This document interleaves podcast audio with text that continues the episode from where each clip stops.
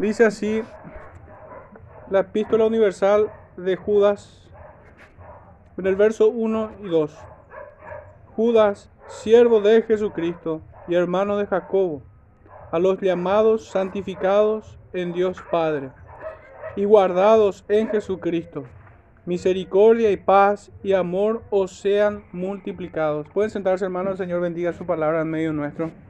Se habrán dado cuenta que omití el, el título que le ponen la mayoría de las versiones, al menos la mía dice la epístola universal de San Judas Apóstol, la agrega. Y vamos a estar hablando un poco acerca de esto, hermanos, pero el título de este sermón, con la intención de hacer una introducción a esta breve epístola, dice así, humildad, amor e indignación en el creyente. Vamos a darnos un poco cuenta de esto, que ciertamente se encuentran presentes estos sentimientos que están enfrentados de alguna manera, pero ciertamente están dentro de un corazón que ama al Señor y que debe estarlo. Y si no lo está, hermanos, probablemente no estemos siguiendo la misma senda. Pero para introducir nuestro tema, quisiera que me acompañen al Evangelio de Juan. Y voy a presentar esta imagen tomando dos pequeñas porciones del capítulo 2 del Evangelio de Juan. Son dos eventos que están separados, por decirlo así, en la narrativa, pero que sin embargo están unidas en el corazón de un solo hombre. En el corazón de nuestro Señor. En el capítulo 2, verso 3 y 4 dice así. Y faltando el vino, la madre de Jesús le dijo, no tienen vino. Jesús le dijo, ¿qué tienes conmigo, mujer? Aún no ha venido mi hora. Y de allí, de esa imagen, acerca o en el contexto de las bodas de Cana, saltamos unos versículos más adelante, en el verso 13. Y acá tenemos otro contexto, otra circunstancia, otra situación totalmente distintas, contrapuestas entre sí.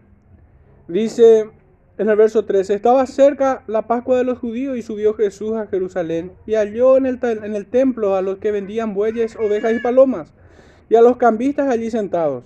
Y haciendo un azote de cuerdas echó fuera del templo a todos y las ovejas y los bueyes y esparció las monedas de los cambistas y volcó las mesas.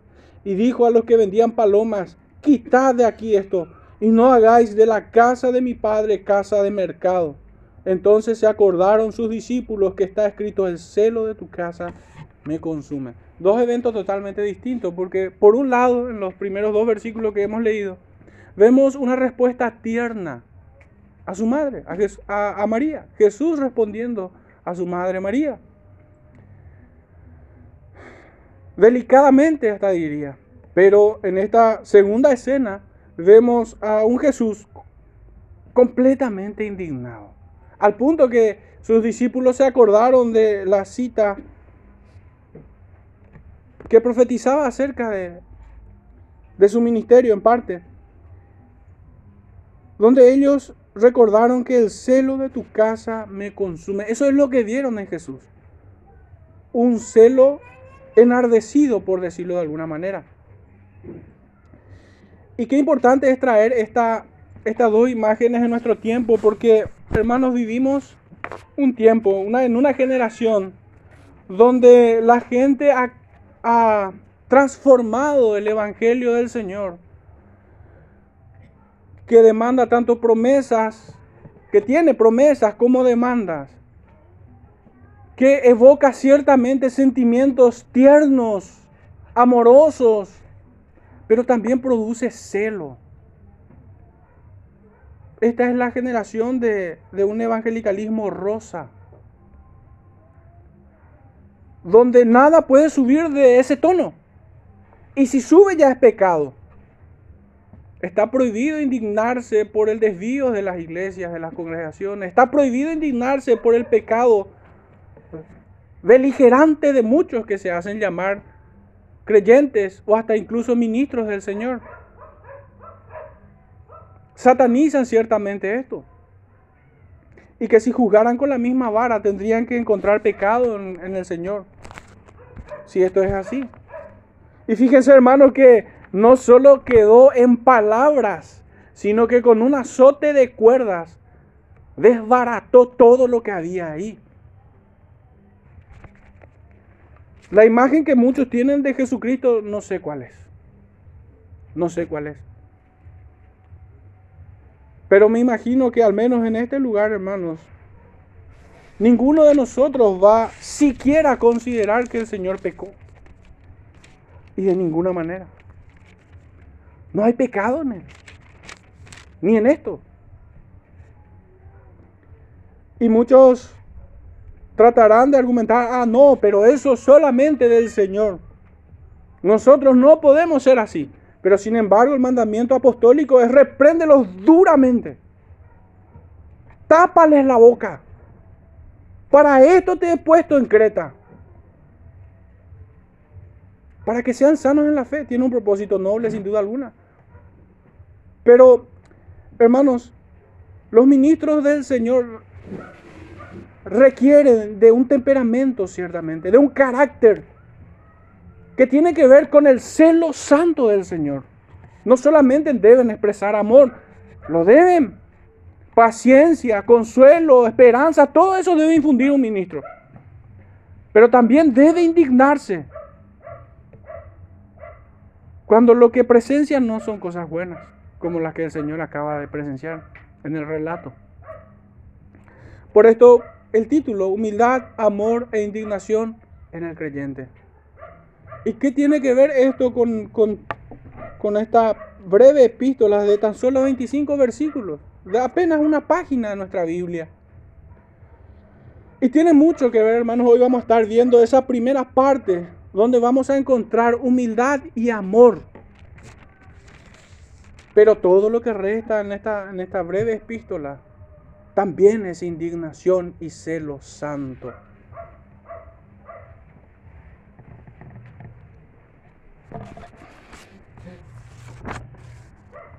Debemos hablar un poco en este primer punto acerca del autor y sus destinatarios. El texto o el, el autor se identifica a sí mismo como Judas, hermano de Jacobo. Hermano de Jacobo. Al igual que Santiago.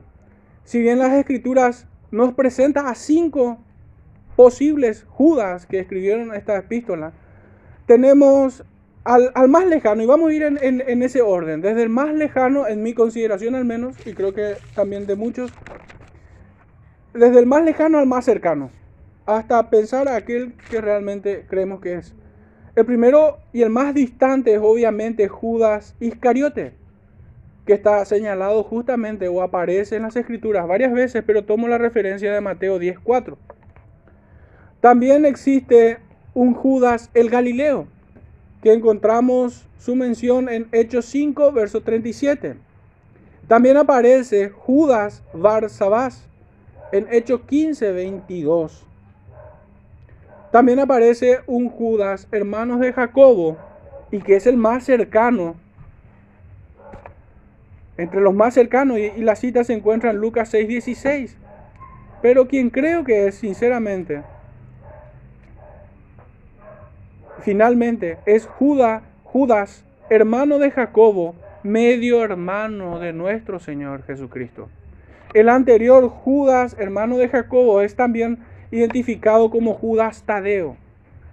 Judas Tadeo. Pero este Judas, quien nos escribe, el autor de esta carta, de esta epístola, es Judas, hermano de Jacobo, de Santiago, que también escribió la epístola a los Santiago, la epístola de Santiago, medio hermano de nuestro Señor Jesucristo.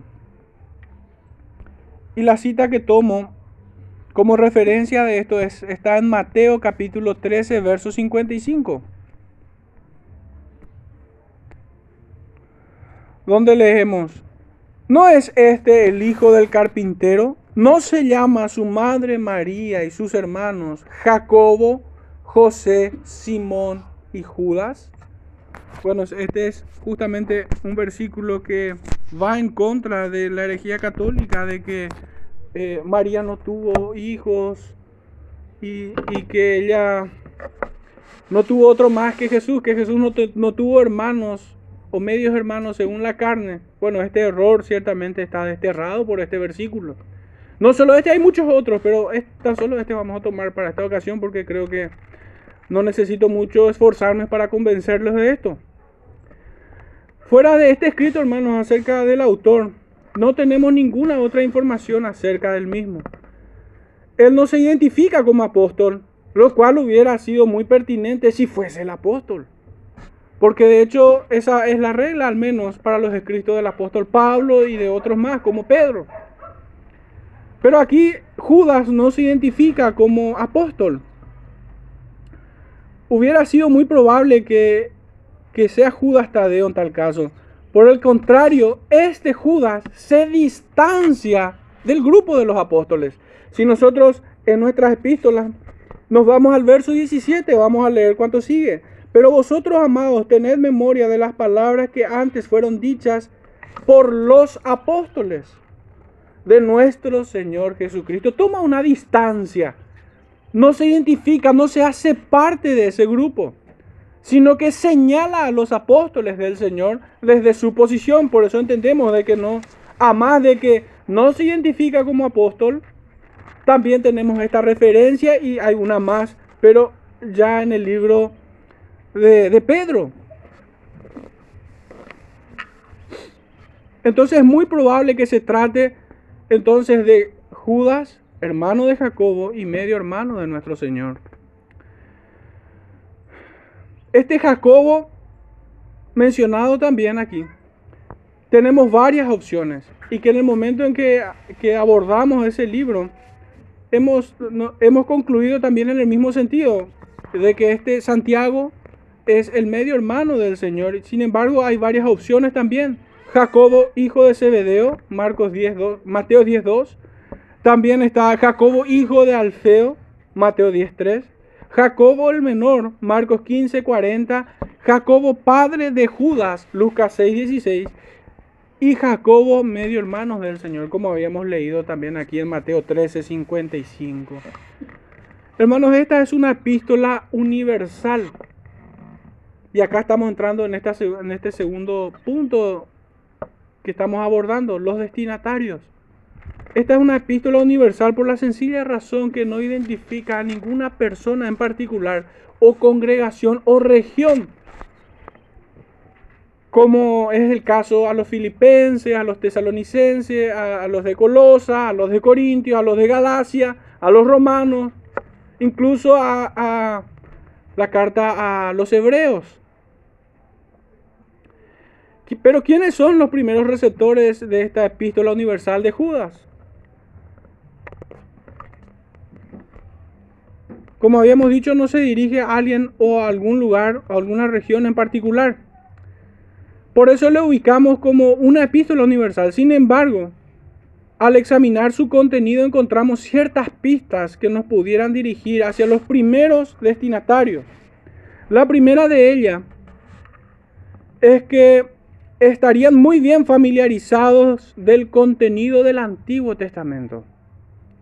Los eventos del Éxodo, la doctrina acerca de los ángeles, Sodoma y Gomorra, el juicio sobre Sodoma y Gomorra, el caso de Caín, de Balaán y de Coré, además de la literatura judía, porque ciertamente cita el libro de Enoch por lo que podríamos inferir que se trata de judíos que se habían convertido obviamente a Cristo y que pudieran estar en la dispersión cercano a los años o al año 70, cerca de esos años, ciertamente. Otra pista inferencial es que no se hace mención alguna acerca de los gentiles en la comunidad. No hay mención de esto. Y de hecho que en primera de Pedro, y voy a, revelar por qué este dato es importante, que está fuera de, la epístola de Judas, dice en primera de Pedro 1.1, Pedro apóstol de Jesucristo a los expatriados de la dispersión en el Ponto, Galacia, Capadocia, Asia y Bitinia. Escribe obviamente a los expatriados en la dispersión, a los judíos que estaban escapando de la persecución desde Jerusalén. Encontramos otra pista probable, donde leemos que se dirige entonces a los, expatriados. Y esto por la gran conexión que existe entre Segunda de Pedro, capítulo 2, que es casi, casi palabra por palabra de toda esta epístola de Judas. De hecho que debido a este gran parecido que hay entre el capítulo 2 de Segunda de Pedro y Judas, muchos creyeron que no debió ser incluida dentro del canon. Y tuvo cierta controversia esto. Pero obviamente el Señor en su providencia preservó su palabra y está dentro del canon y es nuestro entendimiento que así debe ser.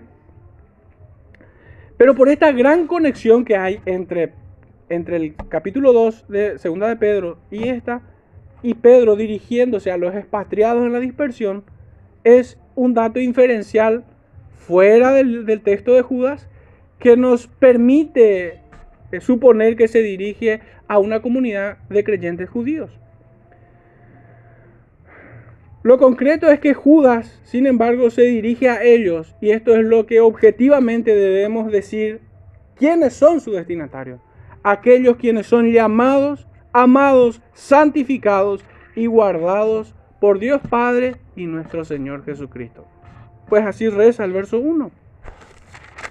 Les vuelvo a leer, hermano. Judas, siervo de Jesucristo y hermano de Jacobo, a los llamados, santificados en Dios Padre y guardados en Jesucristo.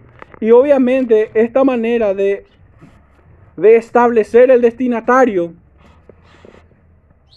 se dirige a toda la iglesia en todas las edades. A toda la iglesia en todas las edades. Hasta el día de hoy. Por lo que este, este mensaje es para la iglesia, hoy. No tiene fecha de caducidad. Uno pudiera pensar muy rápido eh, por, por, por medio de una lectura ágil que este saludo no contiene muchas sustancias, pero sin embargo en ella encontramos hermosas doctrinas en este saludo. Fíjense hermanos que las doctrinas que nosotros encontramos aquí es el señorío de Cristo, el llamamiento eficaz, la santificación del creyente, el amor del Padre, la providencia, la protección del Señor, la perseverancia eterna de los santos, la misericordia, la paz, el amor. Son todas doctrinas que encontramos en, en un saludo muy breve que si tenemos una lectura ágil pudiéramos pasar por alto toda la riqueza de este saludo en cuanto a doctrina se refiere.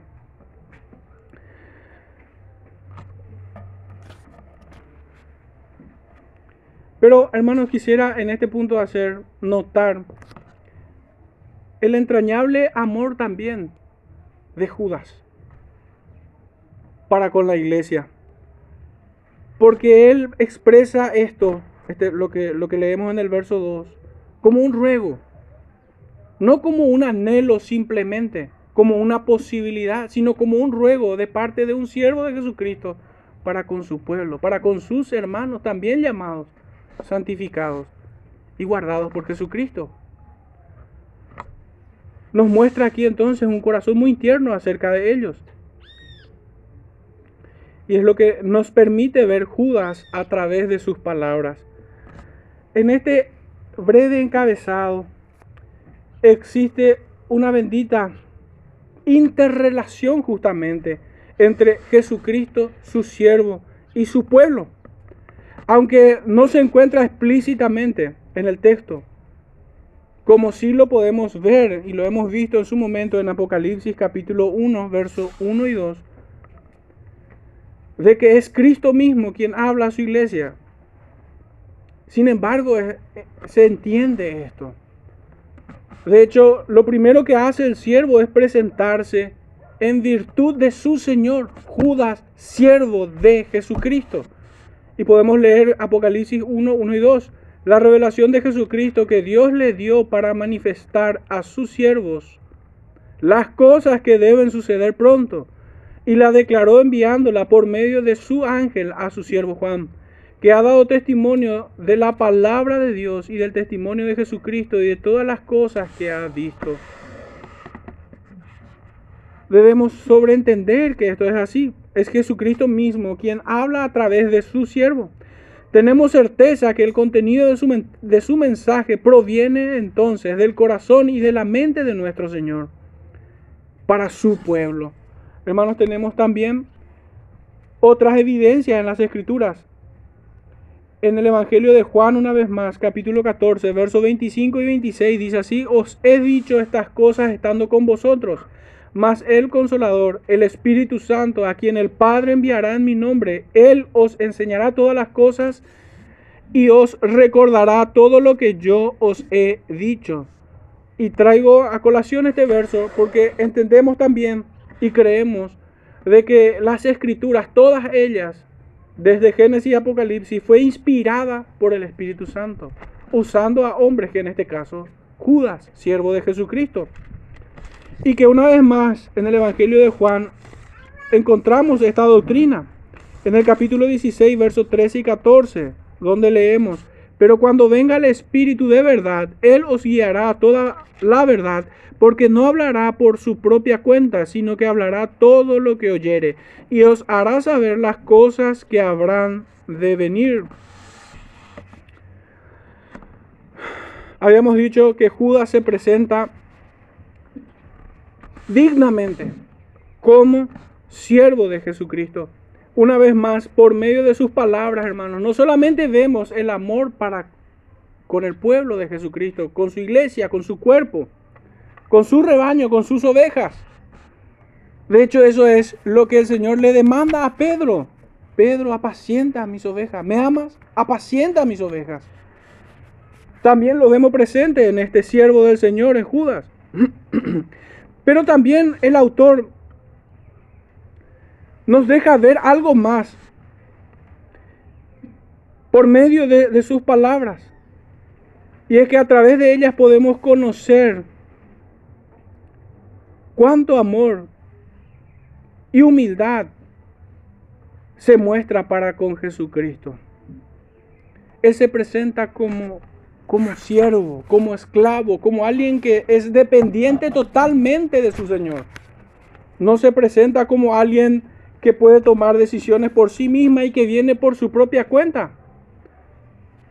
Y qué notable es esto hoy, en nuestra generación, donde tantos que se hacen llamar ministros de Jesucristo buscan el realce, la promoción de sus nombres, el estatus, se muestran más bien altivos y presuntuosos. O bien vemos de parte de estos supuestos servidores del Señor no mostrar amor a la grey. Dos cosas que hasta aquí hemos visto a través de las palabras de Judas. Judas a través de su palabra muestra su gran amor para con Jesucristo, su Señor. De hecho, el verso 25 es una doxología hermosa pero también muestra amor para con el pueblo de Jesucristo, con sus hermanos, para con sus hermanos. Se muestra como una persona pobre de espíritu, como una persona humilde, se presenta como un esclavo. No se presenta como el gran predicador, como el gran pastor, como el gran conferencista, tantos que hoy encontramos así.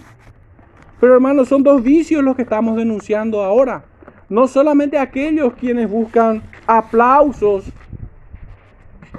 y reconocimiento de la gente, también estamos denunciando a aquellos ministros que no aman a la grey del Señor.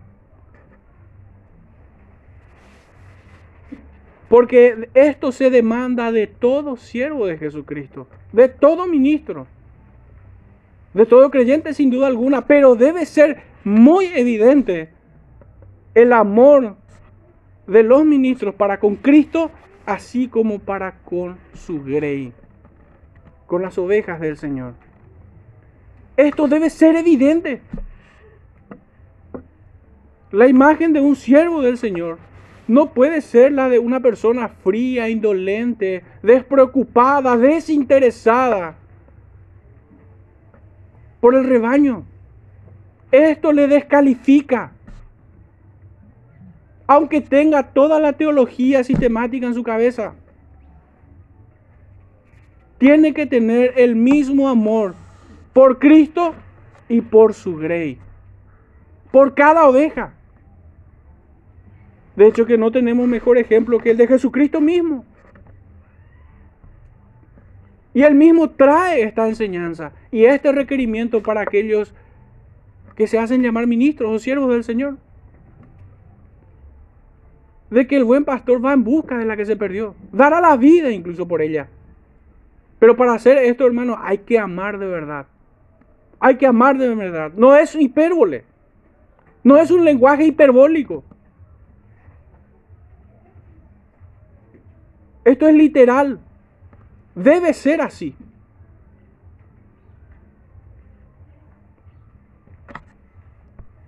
Pero muy poco hoy se encuentra de esto. Muy poco.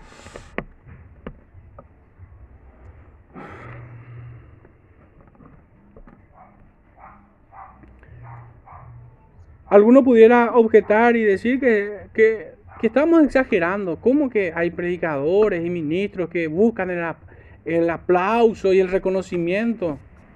Hermanos, vamos a traer evidencias concretas. No solo una, dos incluso.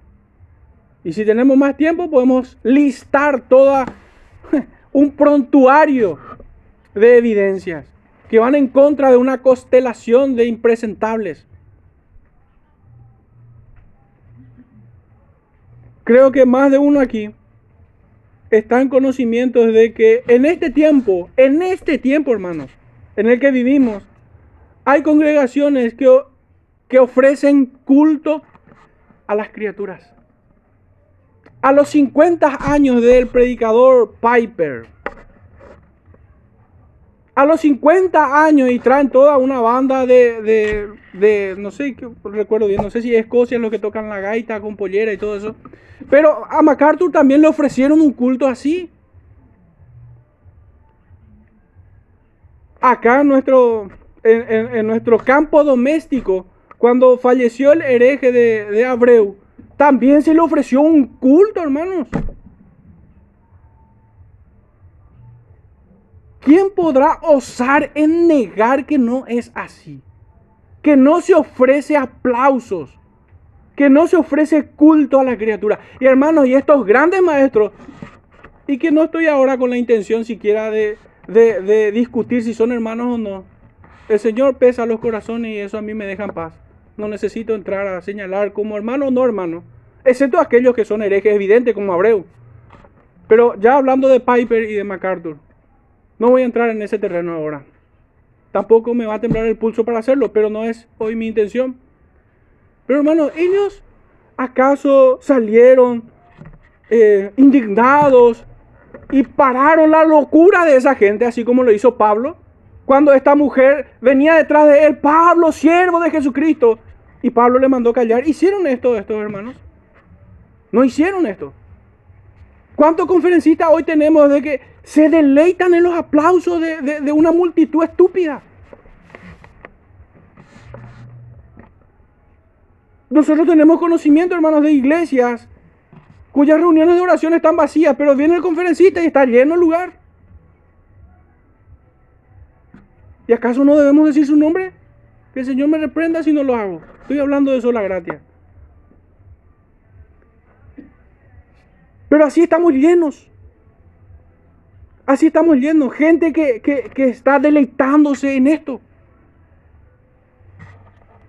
Están muy lejos de parecerse a este Judas, siervo de Jesucristo, que, habla, que ama entrañablemente a su Señor y que obviamente se sentirá indigno de robarle gloria al Señor rechazando los, aplausos de, una, de un pueblo poseído, así como aquella que gritaba detrás de Pablo.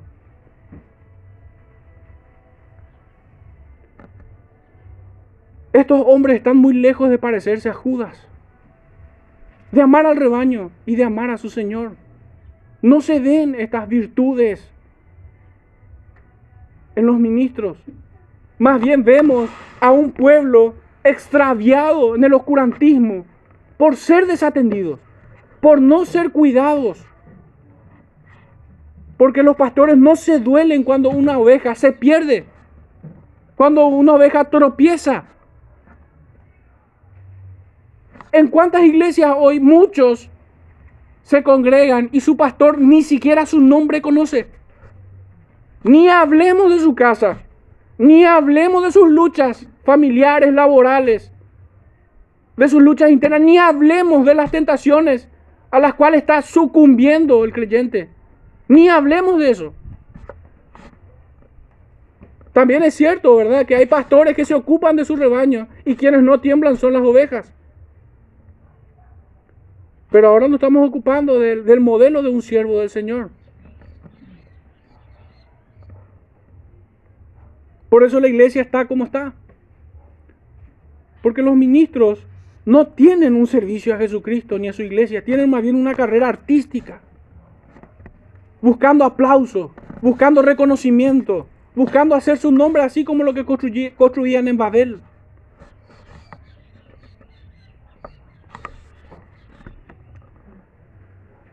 Penosamente estas hermosas virtudes vistas a través de las palabras de Judas carecen en nuestro tiempo, en los púlpitos, en los ministerios, disque exitosos de nuestro tiempo.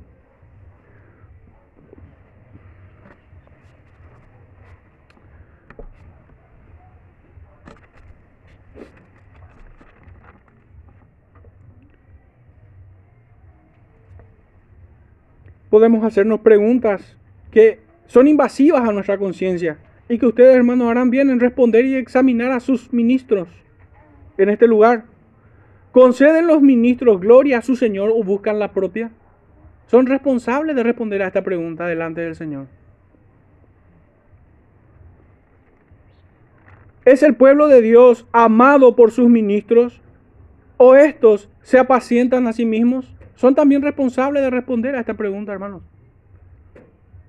Si sus ministros pasan la prueba de estas dos preguntas. Si le roban gloria a Jesucristo o si se apacientan a sí mismos. ¿Realmente glorifican a su Señor? ¿O y cuidan a su iglesia? ¿O es todo lo contrario? A veces la iglesia pudiera pensar que, bueno, si el ministro peca en este sentido es su responsabilidad. No, también es la tuya. También es tu responsabilidad. Porque el Señor te va a demandar por seguir a un falso maestro. Por seguir a alguien que usurpa su lugar y que no fue llamado. Debes examinarte.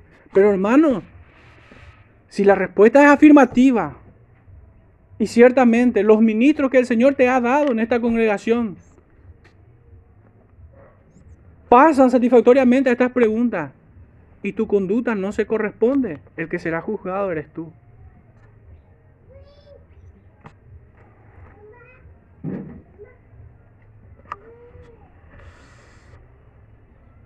Este amor del siervo de Dios se expresa en términos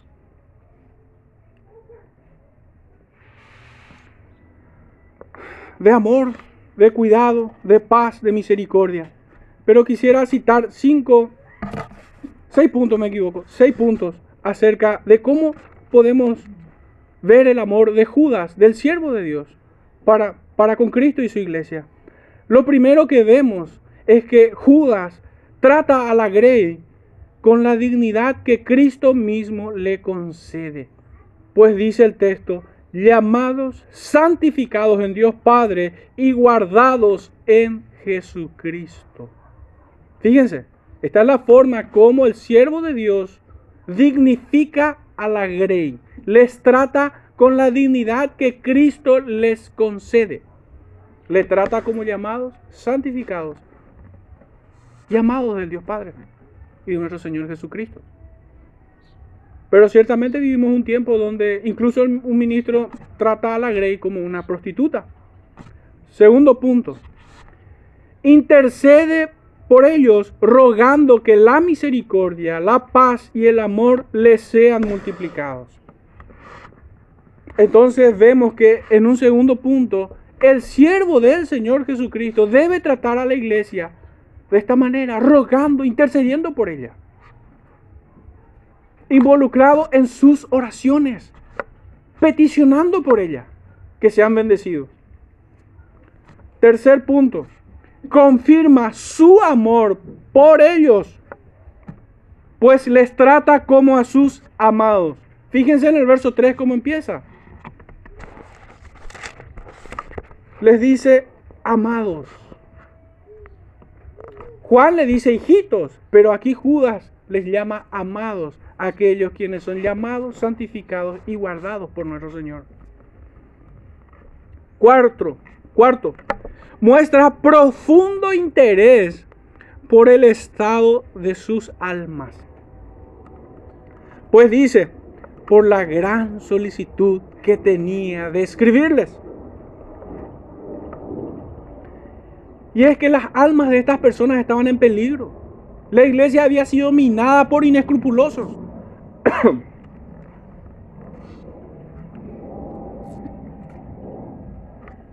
Quinto,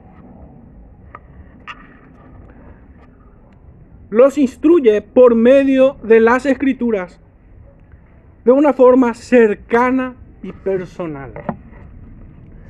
Fíjense que todos los temas que introduce aquí son enseñanzas justamente.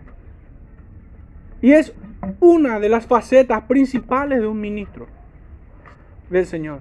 Instruir, enseñar, aleccionar, bajar a tierra la teología. No solamente conceptualizar y dejar todo en el campo de las ideas, no, bajar a tierra. Porque aquí el siervo del Señor está hablando acerca de la rebeldía, del camino de Caín, del lucro de Balaam. Pero escudriñando los corazones de, de esas personas quienes están recibiendo la enseñanza.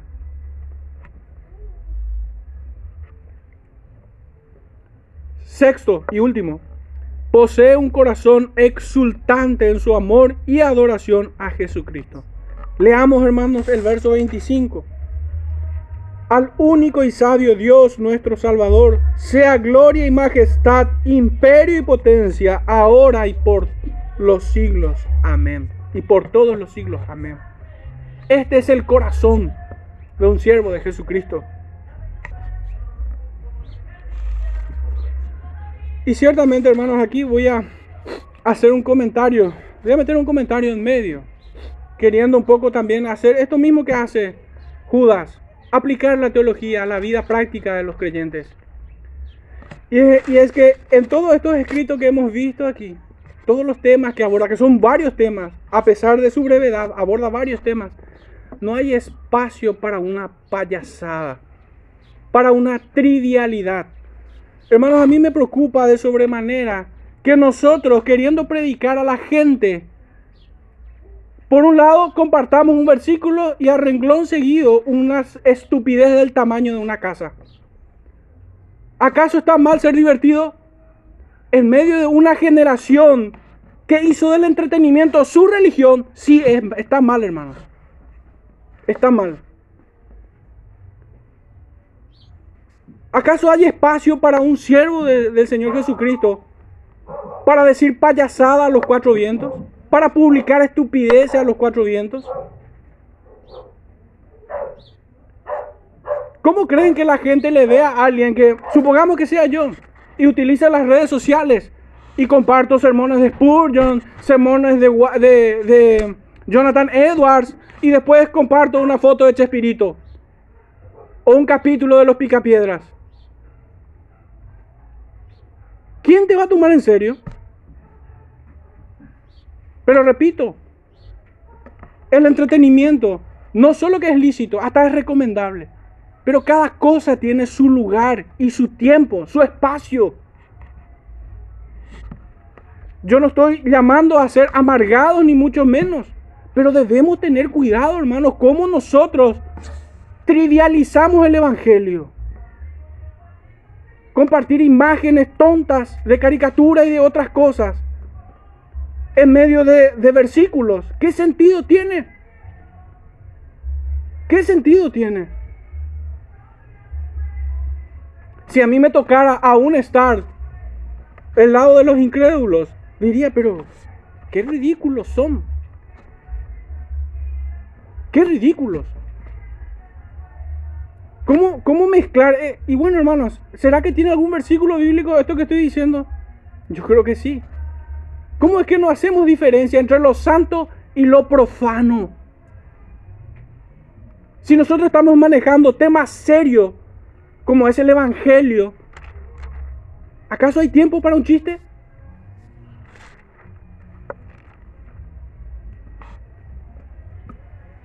O para otras cuestiones que no necesariamente son un chiste, pero sin embargo son su entretenimiento.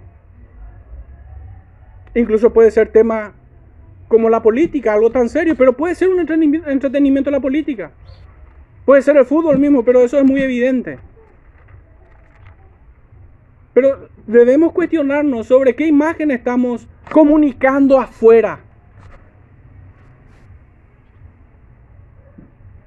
¿Qué pensará la otra persona que en teoría le querés convencer del Evangelio de una imagen tonta que publicas? ¿A qué le querés conducir eso? Con eso. ¿Qué provecho hace a su alma? ¿Verte como un cuenta chistes? Es banal, inapropiado, innecesario y desubicado. Examínense, hermanos, en cuanto a esto. Yo no digo que aquí todos estén en esto, pero probablemente tengamos ciertos delices en cuanto a esto. De hecho, en todo tiempo me estoy examinando con este tema. No solo yo, mi familia también. Nos cuestionamos, ¿por qué compartiste esto? ¿Qué querés comunicar? ¿Qué querés que sepa la otra persona?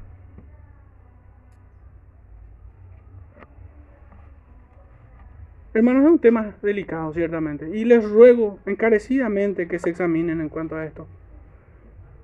Judas, el siervo de Jesucristo, no tuvo espacio para trivialidades, que no necesariamente son pecados, pero cada cosa en su lugar. Esto es leído por todos.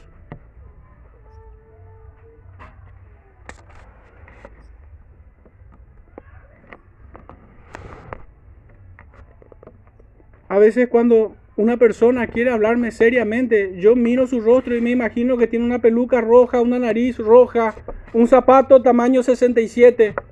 Estoy viendo a un payaso queriéndome hablar de algo serio. O a una payasa queriéndome hablar de algo serio.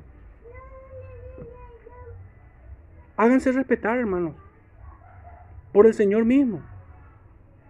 Somos embajadores de Cristo, no payasos que traen sus malabares.